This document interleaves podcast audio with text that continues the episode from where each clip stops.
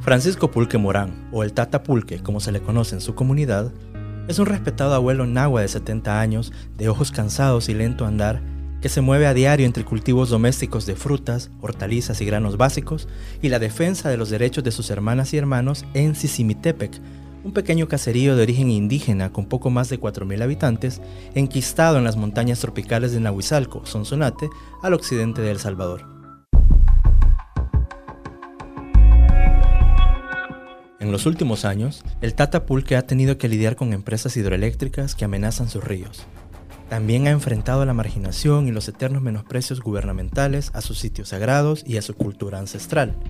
Y, últimamente, este abuelo de cabello cano y piel morena también ha enfrentado junto a sus hermanos y hermanas la cruel pandemia de COVID-19. Es un sobreviviente en todo sentido. Sobrevivió al coronavirus, pero también a los mensajes alarmistas de un gobierno que no aplicó una política nacional de salud para pueblos indígenas que en teoría existe. El sistema de salud no los reconoce como un sector de la población que necesita informaciones y orientaciones adaptadas a su contexto para prevenir el virus. Por eso, el Tata Pulque no se ha vacunado y asegura que no lo hará. Si no me vacuno, yo no voy a morir. ¿Cuándo? Cuando el Señor Dios Creador me diga. O porque yo me descuide. Y si me vacuno, puedo acelerar mi muerte.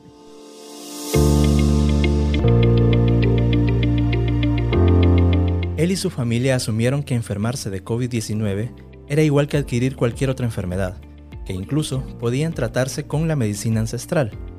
Pulque es tajante al decirlo. Su decisión de no vacunarse se sustenta en dos experiencias negativas que marcaron a su familia.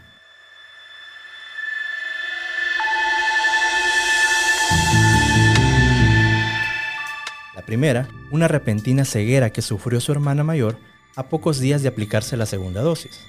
La segunda experiencia, el repentino fallecimiento de uno de sus primos debido a un infarto, siempre a pocos días de su segunda dosis. Ahora, toda la familia relaciona la muerte y la ceguera con la vacunación.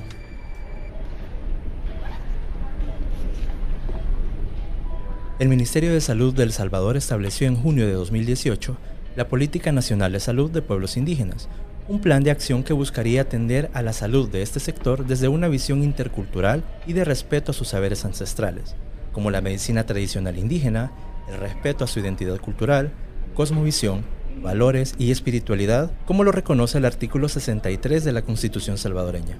Para este plan, el MinSal consultó a representantes y líderes indígenas del Consejo Coordinador Nacional Indígena Salvadoreño, CECENIS, entre otras organizaciones, sin embargo, miembros del CECENIS afirman que en lo que va del gobierno Bukele, esta administración no se ha reunido ni con ellos ni con otras organizaciones indígenas, como lo señala Betty Pérez, parte de la Red Nacional de Mujeres Indígenas de CECENIS. Hay un, comité nacional impulsor de la política nacional de salud de pueblos indígenas, el cual nos reuníamos para todo lo que tenía que ver con la elaboración y diseño de, de esta política y también del plan. Pero ya no se nos ha vuelto a llamar eh, y no sabemos, en realidad no, no, no hemos hecho actividades de decir esta actividad se está realizando en el marco de la implementación de la Política Nacional de Salud, ¿verdad?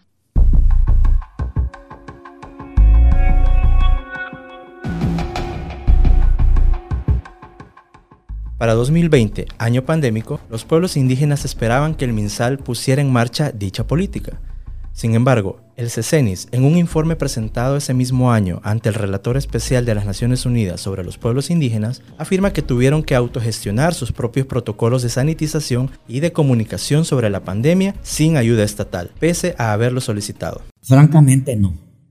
No nos han buscado como, como líderes que, que la gente dice que somos, especialmente aquí promotores en salud. Hay tres, pero no nos han visitado. Pues yo no vi programas aquí, porque a mi, a mi hogar nunca llegaron en esa época. En el camino una de ellas me dijo, eh, pero sí ya cuando estaban ya aplicándose la vacuna. No porque no llegaron. Aquí yo no vi eso. Tal vez en, aquí los de la orilla de la, con, la orilla de la calle, no sé, pero yo vivo un poco adentro en la calle, unos 200 metros.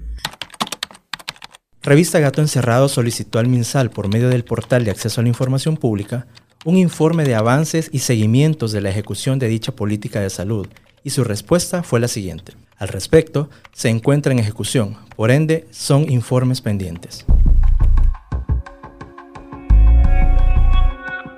Además, se solicitó saber sobre los aspectos de comunicación de su campaña de vacunación contra COVID-19 para conocer si habían sido adaptadas a pueblos indígenas, y esta fue su respuesta. Al tratarse del abordaje de una pandemia de alcance mundial, la estrategia de vacunación se motivó a nivel nacional y por grupos etarios, es decir, por edades, y por ende lo requerido es inexistente, porque se insiste, la estrategia de comunicación no fue dirigida a sectores específicos, respondió el MinSal.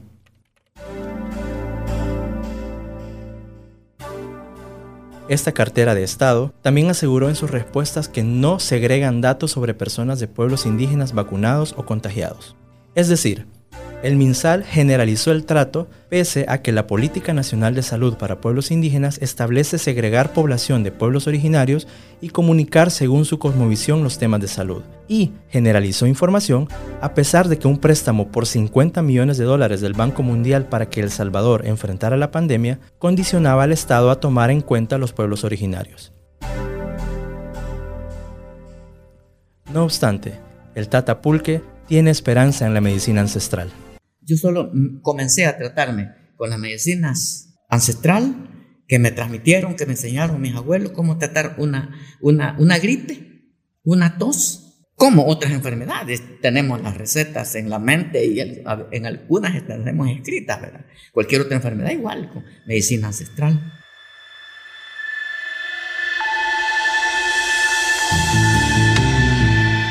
Sin embargo, temen que esta política nacional de salud de pueblos indígenas no garantice la conservación, protección y promoción de la medicina ancestral como lo plantea Betty Pérez.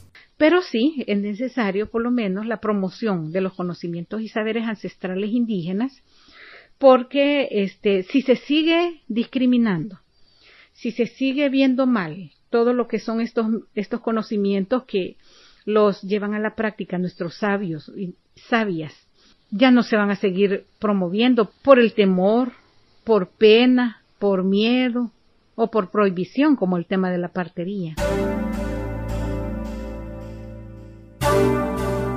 El guion de este episodio es de Mario Beltrán, periodista de la revista Gato Encerrado. La edición es de Javier Sancho, edición musical de Radio Progreso.